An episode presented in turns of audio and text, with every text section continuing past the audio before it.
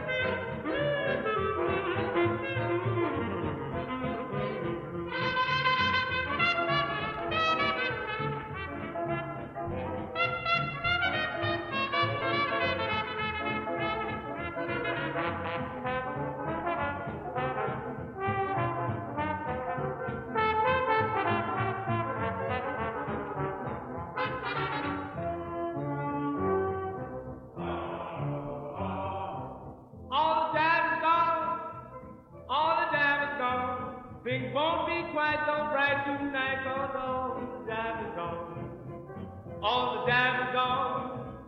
All the jive is gone. What an awful big cat get my kick, cause all the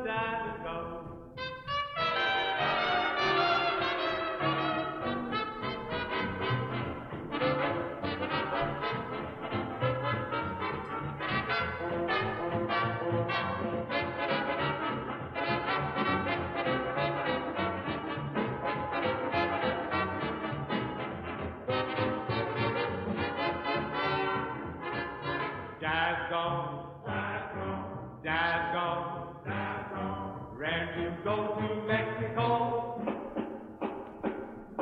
All the gone. Hola, hola, hola. Bienvenidos a Crónica. Yo soy tu host, Kat Donahue.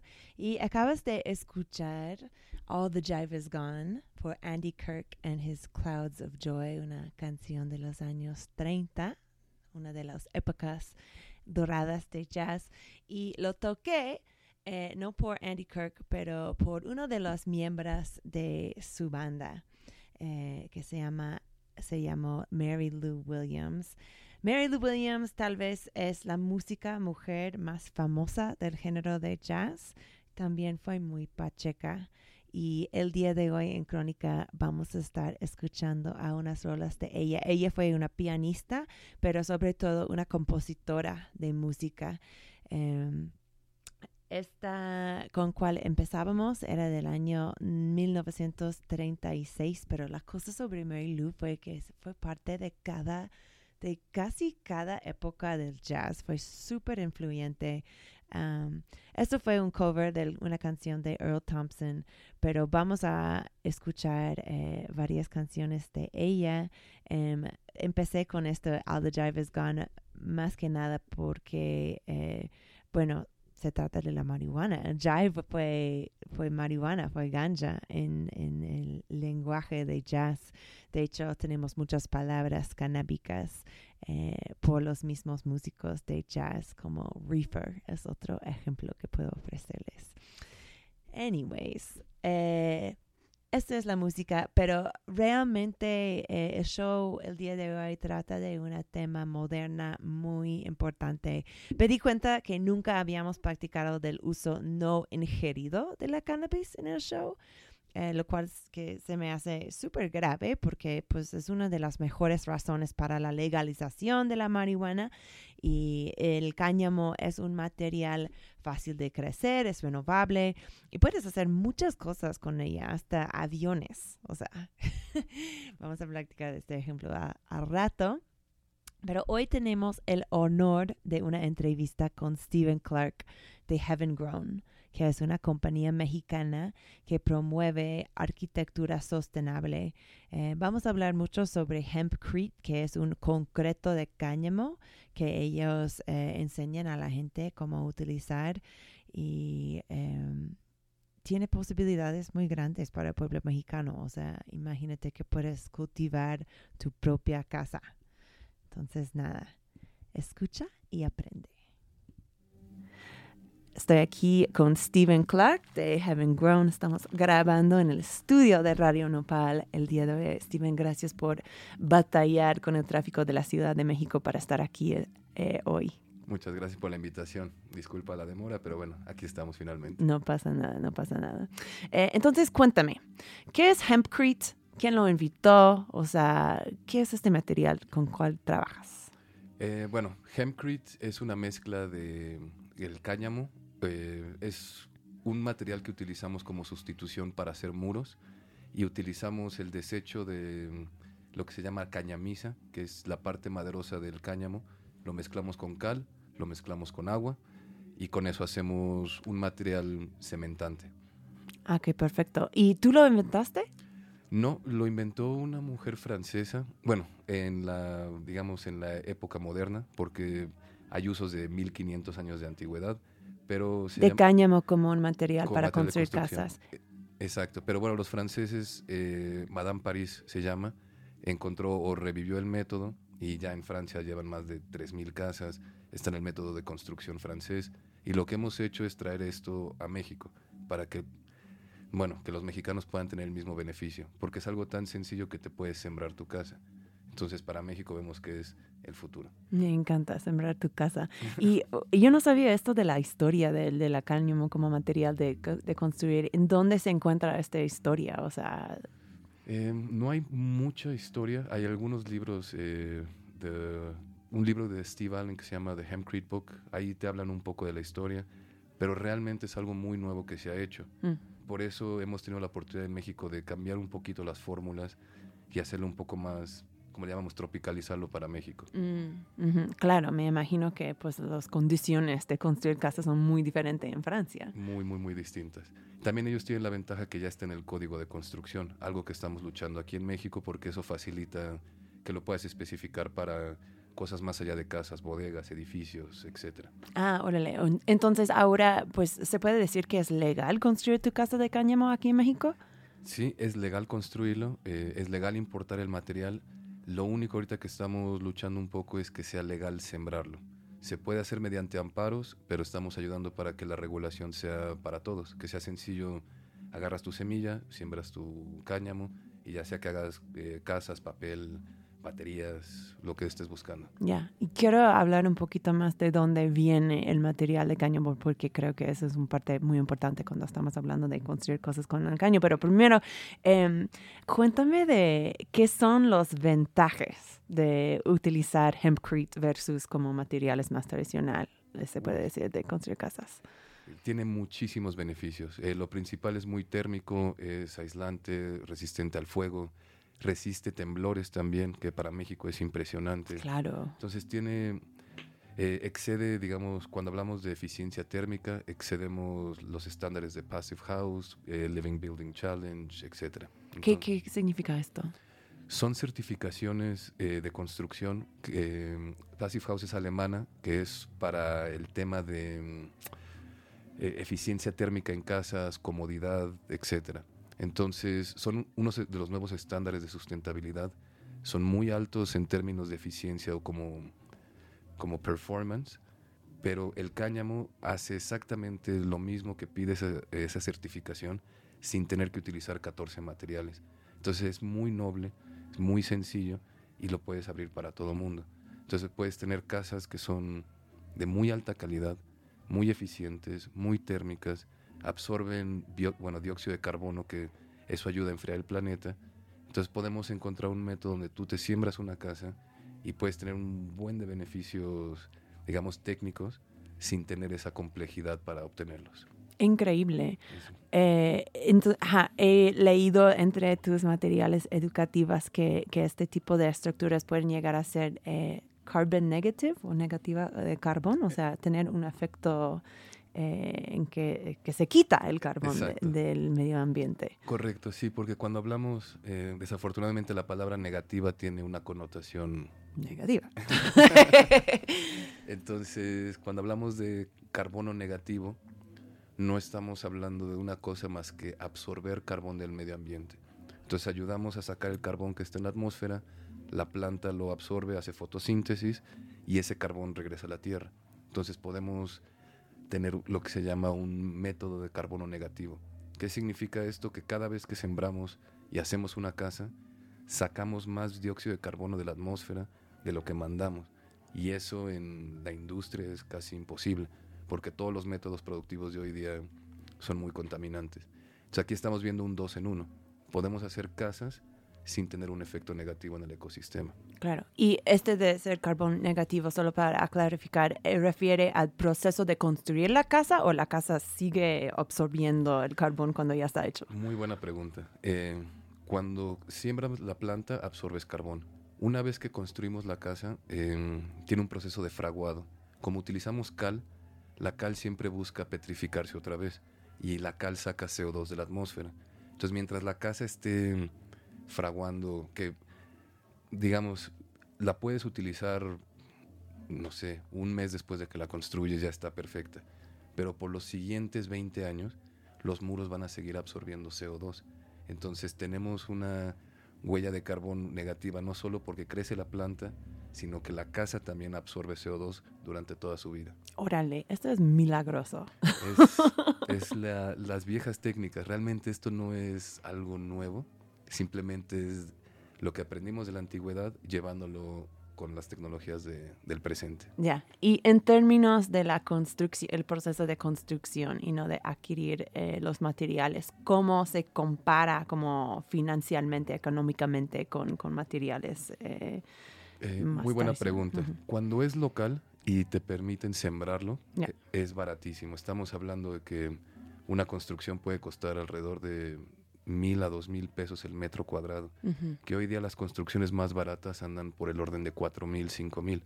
Entonces, tienes un excelente método para hacer casas em, como de, de Infonavit, bueno, eh, casas para gente que requiere, de temblores, porque en México ha habido muchos temblores y la gente todavía no tiene la vivienda reconstruida. Este es un excelente método para hacer todo este tipo de técnicas. transmitiendo desde la colonia San Rafael a todo el mundo. Escuchas Radio Nopal. Ok, estamos de regreso. Entonces voy a estar presentando las rolas de Mary Lou entre eh, nuestros cachitos de entrevista. La próxima canción que tenemos de ella es una que ella eh, escribió, porque la verdad eh, era muy famoso por sus capacidades de escribir rolas muy populares. Este se llama In the Land of Obladi. Lo escribió para Dizzy Gillespie y tal vez puedes adivinarlo por el título pero es muy pacheco. O sea, es un cuento como muy fantástico. Y ya, como todos en esta época, como sabían más o menos que estuvimos hablando pues de la de sensibilidad canábica, amiguis. Voy a tocar esto y regresamos con más crónica en Radio Nopal.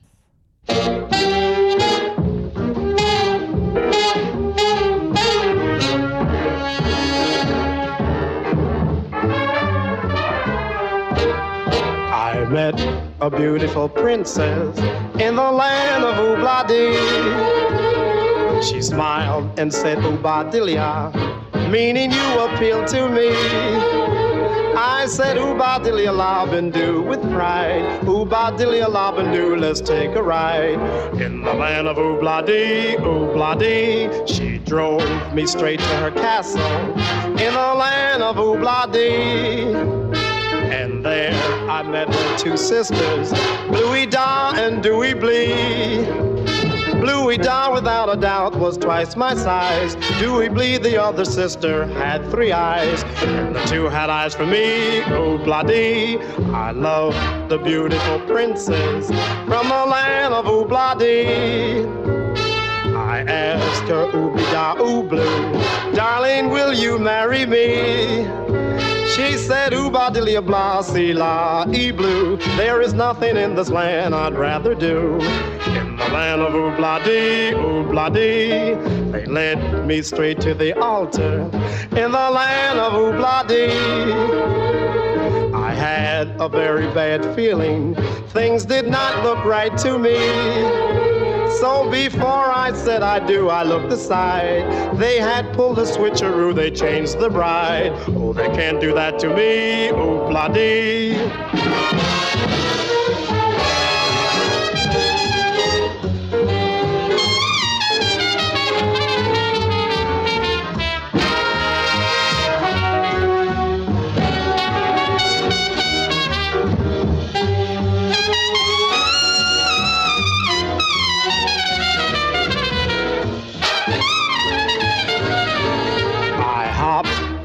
the western bound freighter from the land of Oobladi.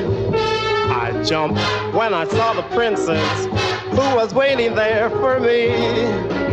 Now we say oodilia la blee da blee oo, meaning I will always be in love with you. It happened in Bloody, Oobladi.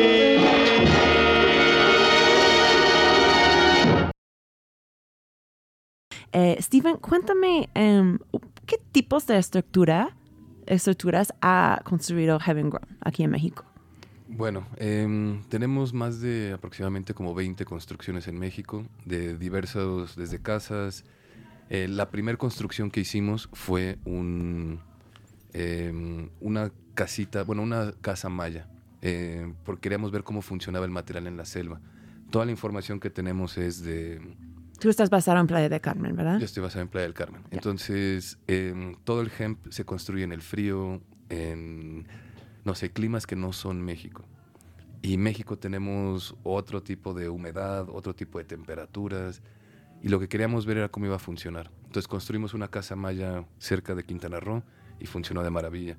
De ahí hemos hecho estructuras, de hecho tenemos la, es la única estructura de bambú y cáñamo del mundo, está en Tepoztlán y ese es un edificio como de 200 metros cuadrados, los muros llegan a 6 metros de altura y todo se construyó con voluntarios. Entonces fue, mm, es algo interesante porque era gente que no tenía conocimiento y aprendió a construir pues sus muros. Este edificio en Tepoztlán, ¿de qué, o sea, qué tipo de edificio es? ¿Es residencial o...? Un edificio, está dentro de una zona residencial, pero es un edificio como comunal. Hacen talleres, hacen telas, hacen muchos, muchas cosas. Está, de hecho, es un... eh, es como una cisterna enorme porque donde están no hay agua. Entonces tienen un colector enorme y encima del colector construimos este edificio para como de usos múltiples para la comunidad. Ya. ¿Y si, si alguien llega a Tepoztlán, es posible visitar este edificio? Claro que sí. Vayan a Ostopulco, se llama la comunidad. Eh, son de las comunidades también más viejas de permacultura, Bauhaus, todo esto. Entonces es una comunidad bellísima porque no solo aprenderán del cáñamo, pero del bambú, hay construcción de tierra. Eh, trabajamos con un especialista francés que se llama Laurent Coquemont. Es el mejor en acabados. Él tiene la técnica milenaria de cal y con él hemos podido también desarrollar muchas, como muchas técnicas para el acabado, porque pues el muro al final es como el tabique. No, lo, no ves lo que hay atrás, lo que ves es el acabado.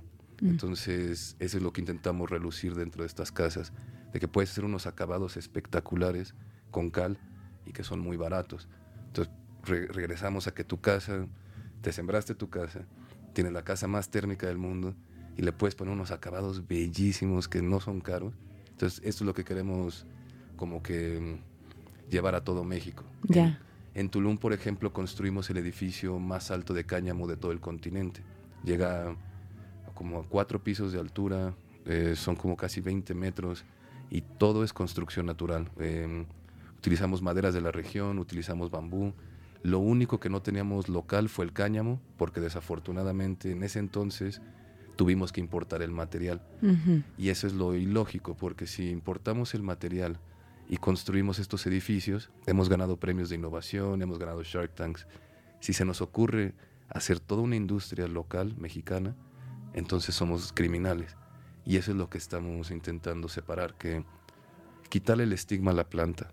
El cáñamo es eh, una variedad de cannabis que no es psicoactiva. Entonces, si no es psicoactiva, ¿Por qué la estamos sobreregulando?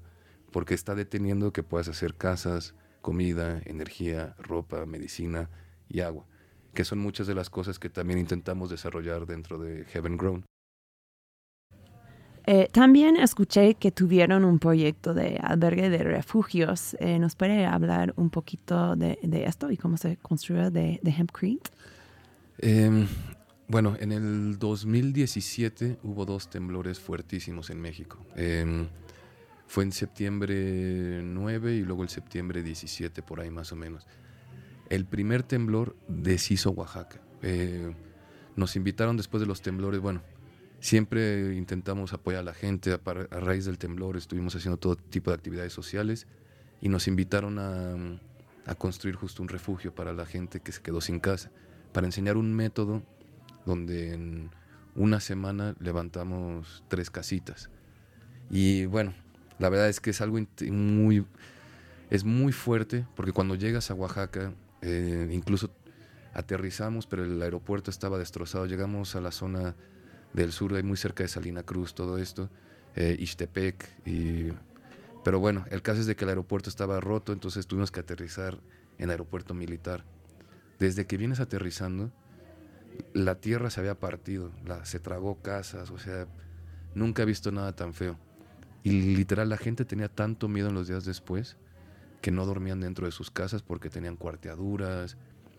Y fue muy bonito porque íbamos varios equipos. Los que más nos impresionaron fueron los menonitas. Los menonitas no sé dónde aparecieron. pero nos traían en friega. o sea, ¿Eran menonitas mexicanos? eh, pues supongo que ¿Quién mexicanos. ¿Quién sabe dónde sean? Porque todos se ven, ya sabes, o sea, Claro, son todos eran blancos, güeros, ¿no? güeros, güeros. y-. Y hablan como un alemán, como el low German, algo así. Claro. Pero me impresiona porque generalmente nunca los ves y siempre están haciendo sus cosas. Pero en ese día ellos llegaron con camionetas y con unos... ah, se me olvida la palabra en, en inglés, es como un como Son estos domos, son estructuras que levantan. Nosotros estábamos felices porque levantábamos una casa, bueno, tres casas en una semana. Para ustedes, para la Ah, visita. para, para la gente y, y ellos han de haber levantado 40 casas en una semana. Son muy básicas, no son cómodas, pero de eso a nada. Y ellos ni, como dices, o sea, ni son, siempre se mantienen muy aparte, están en sus cosas y llegaron a ayudar tanto a la gente, es impresionante. Entonces por eso fue muy bonito estar construyendo ahí. Hicimos una casa de superadobe, hicimos una de coco, hicimos una de hemp para enseñar a la gente y las tres se regalaron a las personas para, pues, para que tuvieran algo Entonces, eh, los albergues fueron para los refugios del, del terremoto. del terremoto. Ah, Sí, sí, sí. órale, órale. ¿Y en qué parte de Oaxaca estaba esto? Es, se llama Ixtepec e Ixtaltepec, Ujú. que están al ladito de Jojutla, pero es una zona que literal se abrió la tierra y hasta la fecha todavía hay gente que no, no recibió el apoyo. Aparte fue todo un, fue una loquera, había mucho caos, mucha gente sin casas. Entonces, lo interesante fue eso. De hecho, hubo una historia muy particular porque íbamos a regalar las casas, o sea, llegamos y a regalar casas. Y entonces fue de puta, ¿cómo escoges a quién regalas la casa si todos, nadie tiene casa? Y vimos un señor, pero viejo, viejo, viejo, viejo, que estaba afuera así, con, pues todo, perdió todo. Y entonces llegamos y, oiga, don, se ganó la lotería, le vamos a dar una casa. Se nos queda viendo como que, ¿quiénes son ustedes? Así de- y no nos creía al grado de que tuvimos que traer a su hijo, porque el señor tenía tanto miedo de, de lo que sucede ahí. A veces es- la gente no ayuda tanto, o te piden que firmes esto. Pero literal, pues, nadie llega a regalarte una casa. Entonces tuvimos que comer, nos tardó como un día. Casi casi le tuvimos que hacer una carne asada al señor y con el hijo y la familia y explicarles que no era nada más que entregarle una casa para que pudiera vivir. Y es, es fuerte porque hasta la fecha, cuatro años después, hay gente que todavía no ha recibido ese apoyo. Y por eso es imperativo de que en vez de ponerle más presión al sistema, nos solucionamos nosotros nuestras cosas. Ser lo que siempre fuimos, grandes toltecas, grandes mayas, grandes mexicas, grandes purépechas, grandes chichimecas. Éramos una, somos una gente de mucho conocimiento. Y sí las inclemencias son fuertes, pero a veces creo que son necesarias porque en el, en el temblor vimos de las cosas muy feas, pero la unión humana, lo más bello que hemos visto. Es, es cuando casi casi te ponen la piel chinita y dices, no, no, gente, qué bueno, esto es México. Entonces, bajo ese espíritu es, tengamos casas para todos, cáñamo para todos. Ujú, Busca. Perfecto. Y Heaven Grown, o sea, cáñamo tampoco es la única material que trabaja Heaven Grown, ¿no? También trabajan con, yo vi, eh, Coco, Coco Creek, con ¿no? concreto, correcto, O sea, coco concreto, sí, como que está hecho de, de, de coco. de que, coco. que me imagino debe de ser un poquito más fácil encontrar allí por el Yucatán y esos lados, ¿no? Correcto. Justo por eso empezamos a trabajar con el coco, porque el cáñamo se volvió muy difícil importar. Mm, Era muy difícil sembrarlo en ese momento, pero coco tenemos, así como. México ha sido productor número uno de cannabis, en algún momento era productor número uno de coco. Ah, órale. Entonces, las costas de Guerrero, el Pacífico, uf, hay coco por todos lados y se desaprovecha. Increíble, increíble. Pues sí, está muy interesante porque pues construir cosas con cáñamo, como bien dices, es algo como que, que ha estado, o sea, que hemos visto en el mundo como históricamente. Yo estaba haciendo un poquito de investigación y vi Mónica, que eh, tan temprano como el año 1941, el industrialista Henry Ford hizo hasta un auto con, con fibras de hemp, paja y sisal eh, y solo el bastidor fue hecho de acero. Eh, aún, él es- aún estaba explorando la posibilidad de usar combustible hecho de cáñamo en este momento, o sea, en los años 40, y estas experimentaciones han seguido. Hoy en día ves que hay una marca de auto que se llama Renew, que, que ofrece autos hechos de cáñamo y cosas así, pero pues eh, como mencionas, creo que el desafío ahora mismo para estos tipos, o sea, también, o sea, eh, también leí de un avión que están construyendo en Canadá, un equipo de Canadá, Florida, que está hecho como 70% de, de material de, de cáñamo, que es una excelente opción en términos de, de sustituir eh, la fibra de vidrio. Pero estamos viendo que el desafío creo que es la producción de cáñamo, realmente. O sea, ¿dónde podemos hablar un- en términos como mundial, ¿de dónde viene el, el- el cáñamo del mundo? ¿Hay, hay lugares donde se crece? O sea, hay- ¿es más disponible en ciertas partes del globo? O... Buena pregunta. Eh, hoy día, eh, bueno, tenemos que recordar que hubo la prohibición, no existe la prohibición de la cannabis. Claro. Y eso ha llevado a la erradicación de muchas variedades. Por ejemplo, cuando la Unión Soviética existía, ellos tenían el instituto de cáñamo más viejo del mundo. Y en ese momento eh, guardaban como 1300 variedades de cáñamo, no de psicoactivo, puro cáñamo. Cáñamo tropical, cáñamo de diferentes partes. Hoy día es muy difícil conseguir cáñamo para México porque el cáñamo europeo florece muy rápido aquí. Entonces sí, uno de los grandes retos que tiene México es encontrar variedades que funcionen para México y que sean productivas para ¿Qué México. es el problema que se enflorece rápido? El- la planta de cannabis es similar como las nochebuenas en el aspecto de que dependen mucho del fotoperiodo. ¿Qué significa esto? La cantidad de horas de luz que les pegan. Si la planta de cannabis tiene 12 horas y 12 horas, entra en su ciclo de florecimiento. Y cuando florece ya no crece alto. Ah, lo- ole, y, Y- necesitas volumen Lo que para nos hacer estamos cáñamo. buscando ajá. es no las flores, sino los tallos. Y queremos que los tallos crezcan. Incluso parecen como bosques de bambú, no parecen como campos de, de cannabis. Claro, Se ve de como- marihuana que fumamos, ajá. Exactamente, se ve como otra, otra especie. Y realmente los retos que tenemos hoy día es que casi todo el cáñamo que es legal es en Europa, es en Estados Unidos, es en Canadá. Las aplicaciones del cáñamo son muy humanas porque es casa, comida, energía. Son cosas muy, no básicas ni sencillas, es una mala palabra, pero son primordiales para la Mm. bueno, the sustenance de lo- del humano. Entonces lo que vemos aquí es, hasta que no tengamos buenas legislaciones y no tengamos variedades, los países latinoamericanos o de tercer mundo no van a poder tener realmente este aprovechamiento. Y en el primer mundo, pues como ya tienen casas, comida, agua, energía y ropa, no es que hay esa, esa gran impulso por urgencia. la para- urgencia. ajá. como dicen, eh, necessity is the mother of invention. La Mm. necesidad es la madre de la invención. Entonces, por eso aquí en México, como hay una gran necesidad, estamos viendo que podemos hacer muchísimas cosas con el material que quizás en otros lados, porque no tienen tanta necesidad, no están impulsando tan rápido. Pero eso lo vemos muy bueno porque nos está dando mucha experiencia en quizás algo que nunca se ha hecho en muchos años en México. O sea, yo creo que nadie ha sembrado cáñamo en 100 años en México. Órale. Entonces ahorita estamos regresando a eso y el impacto que va a tener en la población va a ser enorme porque el hecho de que tú te puedas sembrar tu casa, ese me hace lo más maravilloso en esta vida. Puede que no tengas nada, pero mucha gente tiene tierra y tiene agua. Dales una semilla, espérate 100 días y en una hectárea te puedes sembrar, si te va bien, quizás hasta dos casas de 75 metros cuadrados. Y ya pásate el resto del año haciéndote tabiquitos, tabiquitos y mejor tardarte un año en sembrar y hacerte una casa a pagar 20 años una hipoteca que en un lugar que no te gusta, con una casa que no tiene las condiciones, no es térmica, hace frío, etcétera, etcétera. Entonces por eso le vemos muchísimo futuro al cáñamo, solo estamos buscando que sea que tengamos una regulación que sea para todos.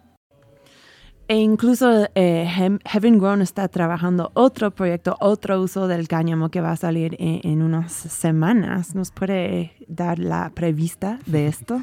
La prevista, sí. eh, estamos trabajando en, un- en una batería de cáñamo eh, para reemplazar baterías como de litio y todo esto. Entonces es una batería que te siembras, es una batería que cuando termina su uso la puedes compostar, no explota y como está hecho a base de puro carbón, hacemos un material que es similar al grafeno.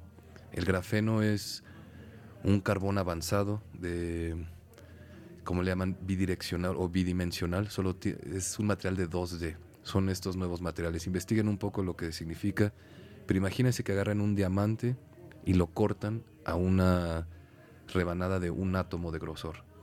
Eso, esa capa que sacarían se llama grafeno. El carbón es una de las cosas más avanzadas del planeta. Puede ser desde algo tan sencillo como un charcoal, como un carbón para cocinar, o se puede juntar el carbón en, en una estructura tan perfecta que se vuelve un diamante y es transparente. Entonces el grafeno podemos utilizarlo para em, semiconductores, podemos hacer pantallas de celulares que sean digitales, puede ser baterías compostables que duran 20 años y se cargan muy rápido. Todo esto con el afán de que el nuevo futuro viene todo eléctrico y todas las baterías que son que tienen son tóxicas porque son de litio y el litio se va a acabar.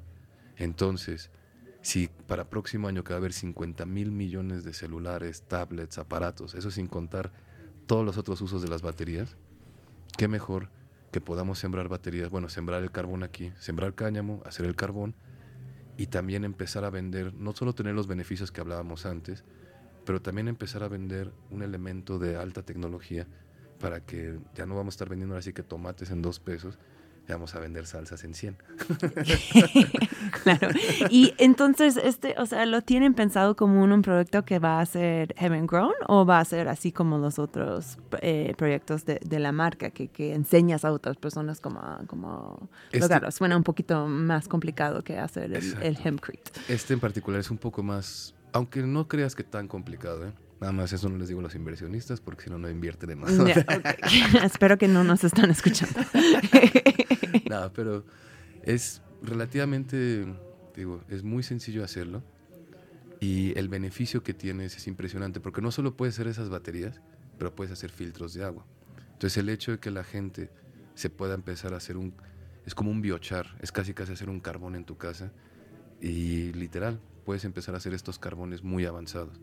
Vemos que el valor de esto se va al cielo porque hoy día un, un kilogramo de grafeno vale alrededor de como 100 mil dólares, un kilogramo. Y cuando tienes un cultivo de cáñamo, que lo puedes, más o menos, digamos que te va a dar 10 toneladas por hectárea, lo conviertes a carbón, terminas con una tonelada más o menos de carbón, que son pues mil kilos Mm. a 100 mil dólares. Lo que estamos buscando es obviamente no venderlo tan caro, es bajarle el precio para que sea accesible para todos. Órale, pues espero ver esto en, en la realidad, qué padre. Ok, pues muy interesante toda esta entrevista, ¿verdad? Eh, tomamos un breve break musical con Mary Lou Williams. Entonces Mary Lou se muere, se mueva a Nueva York, se pone súper mucho más famoso escribiendo canciones. ah, tiene un gig regular en un lugar que se, se llama llamó Café Society. Eh, básicamente llega a la cima de lo que es ser una artista de jazz, o sea, ha hecho muchas cosas y empieza a componer una orquesta de jazz y termina siendo em, no la primera orquesta de jazz eh, en Carnegie Hall, que es un lugar famoso de Nueva York, pero em, eh, porque este Duke Ellington hizo unos años antes, pero fue la primera vez que una orquesta sinfónica eh, hizo música por un compositor de jazz, o sea, una orquesta enorme de, sinfonía. em, Mary Lou Williams em, compo- compuso una orquesta que se llamó Zodiac Suite y como es básicamente mi cumpleaños o fue la, semana pasada, les voy a tocar eh, su canción para Sagitario.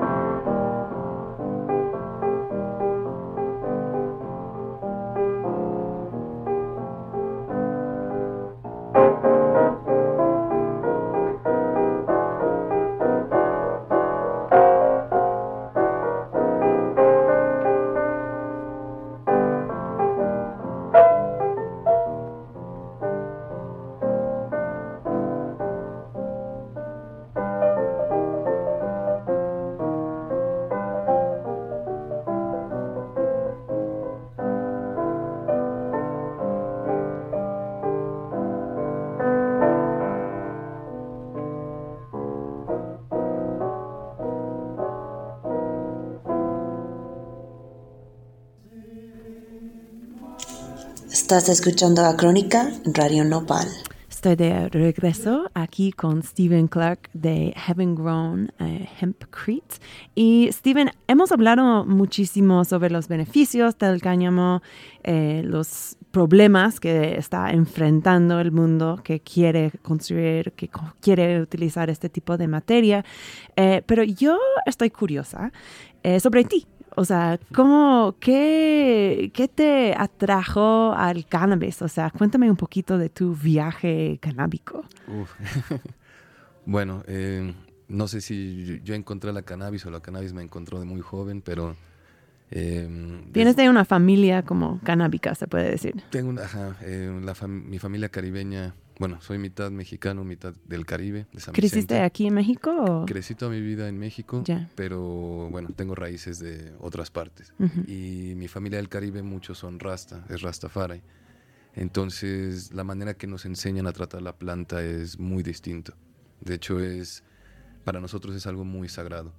Entonces, eh, de joven empecé pues a fumar, a consumir la planta, como mucha, pues supongo que en la ignorancia de todo esto que había detrás. Y poco a poco fui entendiendo, digamos que lo sagrado que tiene la planta por dar.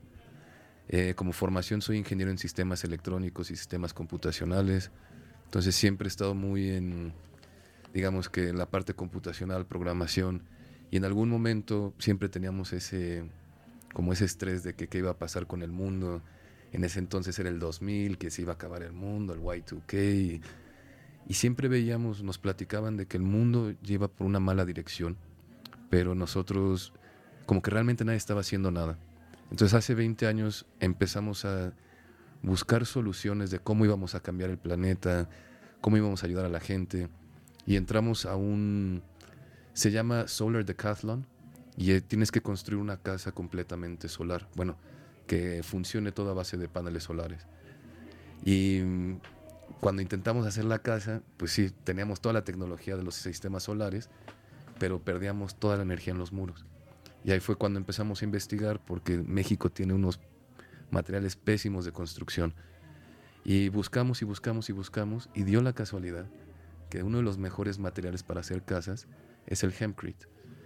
Y entonces se juntaron, ahora sí que un tema muy personal que tengo con la planta y la ideología de que siempre la planta nos iba a dar todo.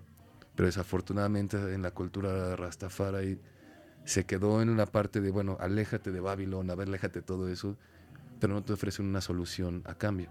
Mm. Y esto para nosotros es una cosa mágica. Hace como eh, 12 años estaba en España y había una, hay una conferencia muy grande que se llama Spanavis. Y un muy buen amigo me dijo, acompáñame, pero ¿qué crees? Unos días antes hay una conferencia de Hemp.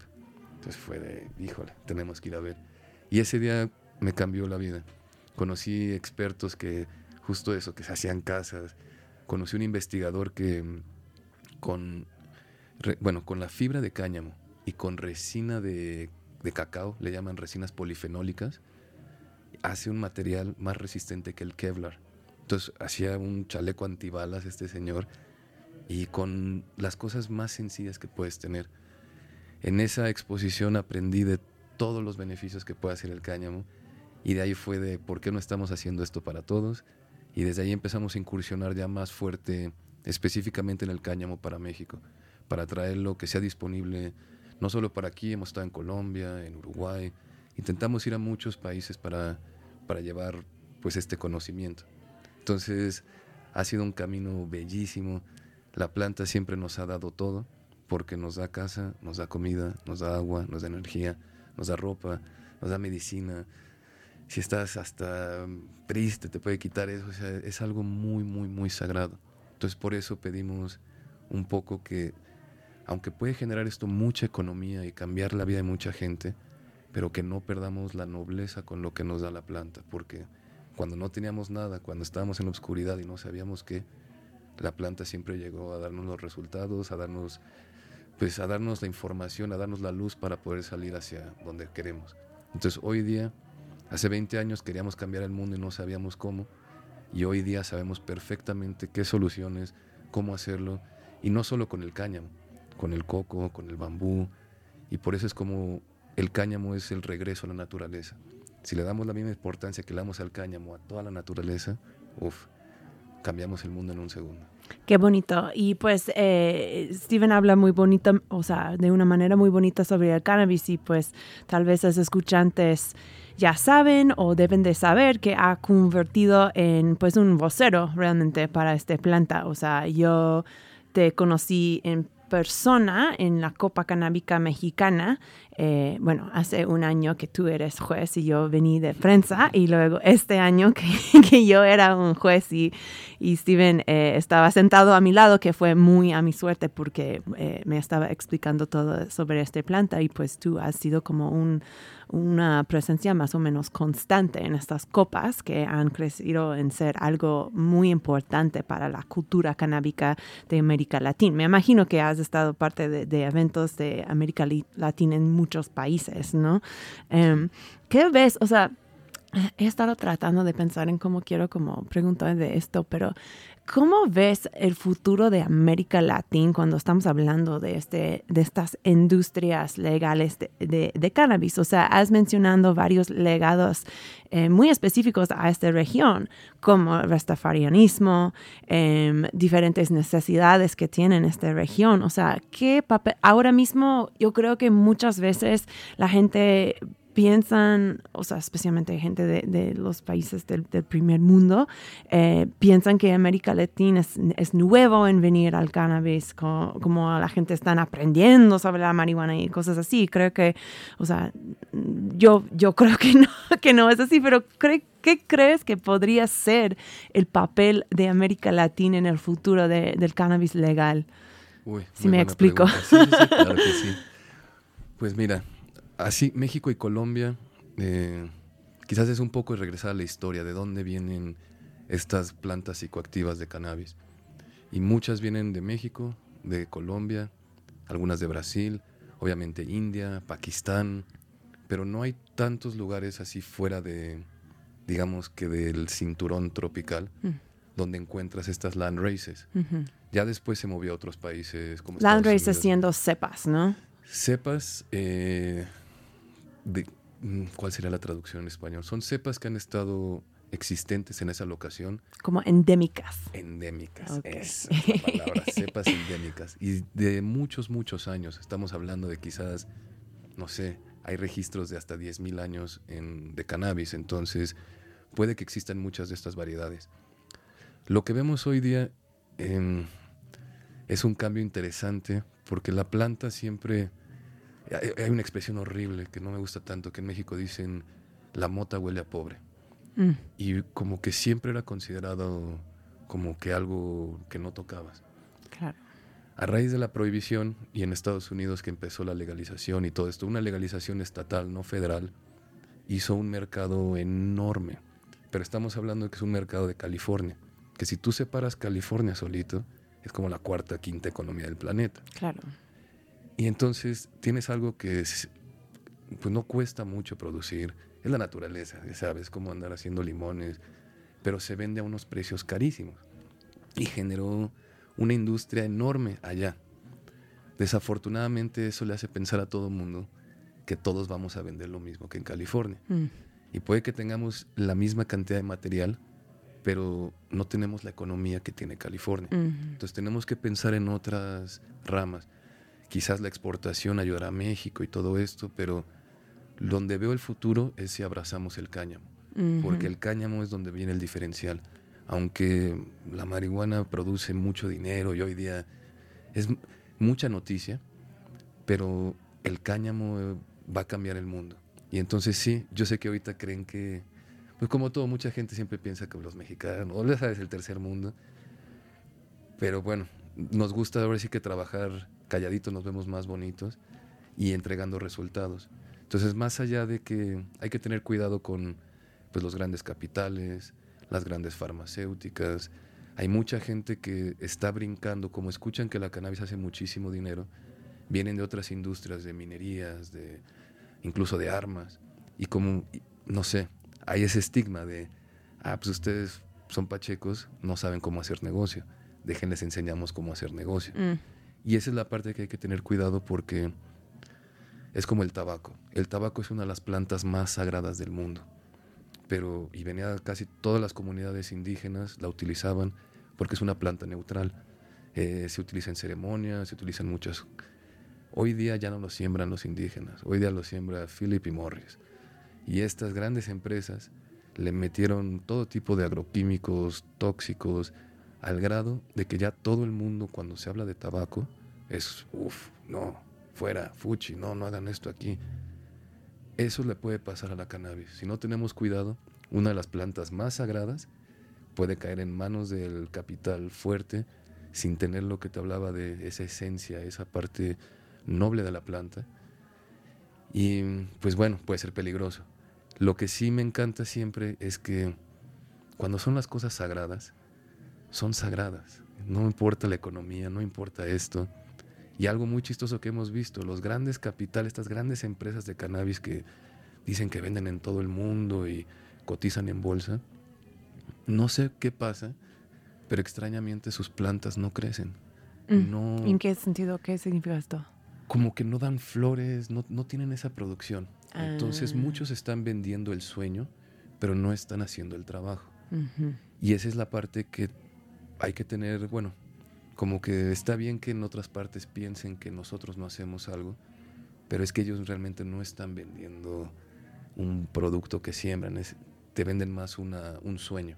Y entonces lo que buscamos aquí es justo eso, eh, comprobar por acciones, enseñar, compartir la semilla, compartir el conocimiento de cómo se siembra, cómo se cosecha con la gente, porque México tiene todas las condiciones, tenemos agua, tenemos sol, tenemos tierra, y hay gente que necesita trabajar, entonces... Y que saben, traba- saben trabajar eh, la marihuana realmente. hay- así como en Estados Unidos ya tienen cuarta generación sembrando, Mm. aquí también. Obvio, Solo sí. que pues aquí están metidos en la montaña, escondidos, porque pues desafortunadamente todavía es ilegal. Claro, porque y, y creo que ese es un buen punto. O sea, la legalización sí, yo, yo creo que sí expande el mercado, pero también se visibiliz- visibiliza un mercado y una industria, ¿no? O sea, la industria de California no empezó con la legalización y tampoco en México. Correcto. Qué padre. Bueno, entonces, si alguien quiere ser parte de, de este gran, pues, revolución canábica, suena,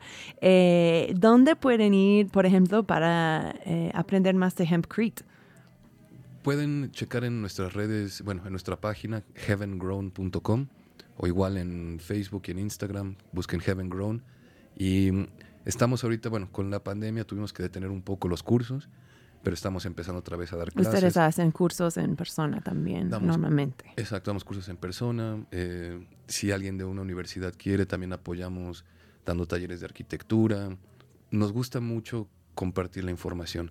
Trabajamos una plataforma muy grande de open source. Entonces, como le digo a la gente, si me lo piden, yo se los regalo. Entonces, lo que necesiten, escríbanos, eh, organicemos más talleres. Si necesitan semillas, eh, igual también con el tema legal, les podemos ayudar con abogados, amparos. La idea es hacer una masa crítica no esperar a que el gobierno nos regule a nosotros, nosotros hacer y que ellos en torno hagan lo necesario, porque no estamos haciendo nada ilegal. Estamos haciendo casas, comida, agua, energía y ropa para la gente. Entonces con ese espíritu buscamos que todo mundo sume. Qué bonito. Pues muchísimas gracias, Steven. Ha sido, o sea, hemos llegado casi al fin de nuestro tiempo, se fue volando, como siempre. Muchas gracias por estar aquí en Radio Nopal con Crónica. Eh, no sé si tienes unas palabras para despedirnos muchísimas gracias por la invitación y el cáñamo es algo impresionante. La cannabis nos viene a abrazar, nos viene a dar todo en esta vida. Y nada más no hay que, no la estigmaticemos y si, aprendemos a no estigmatizarla a ella, no estigmaticemos a nada.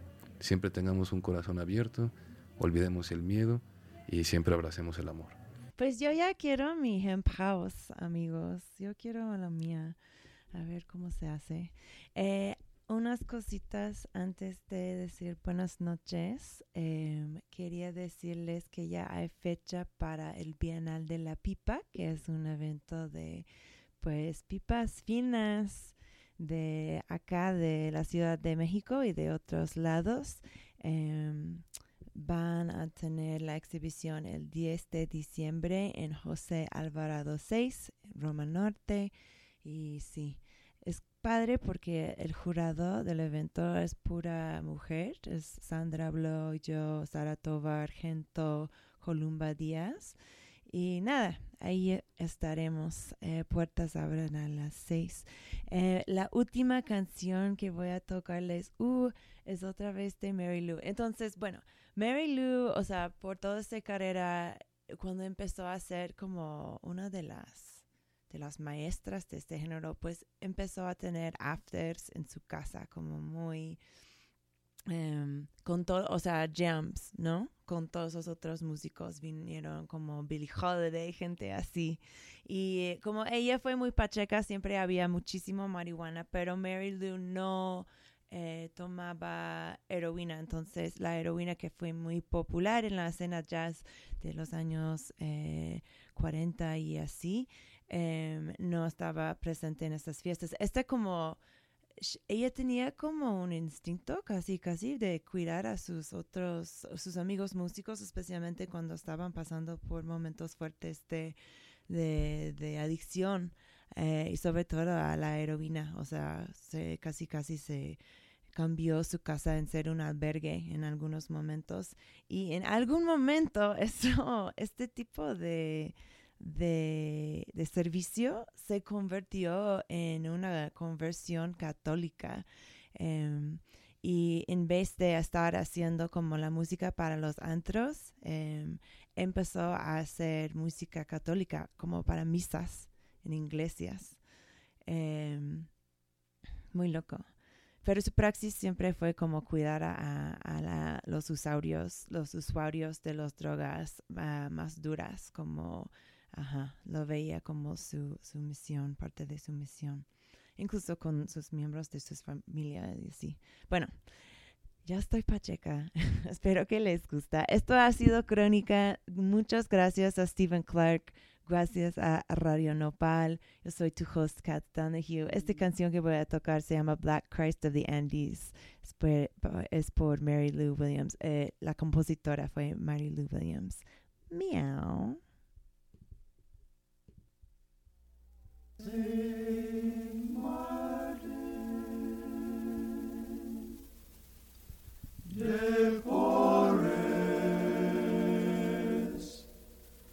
His shepherd staff a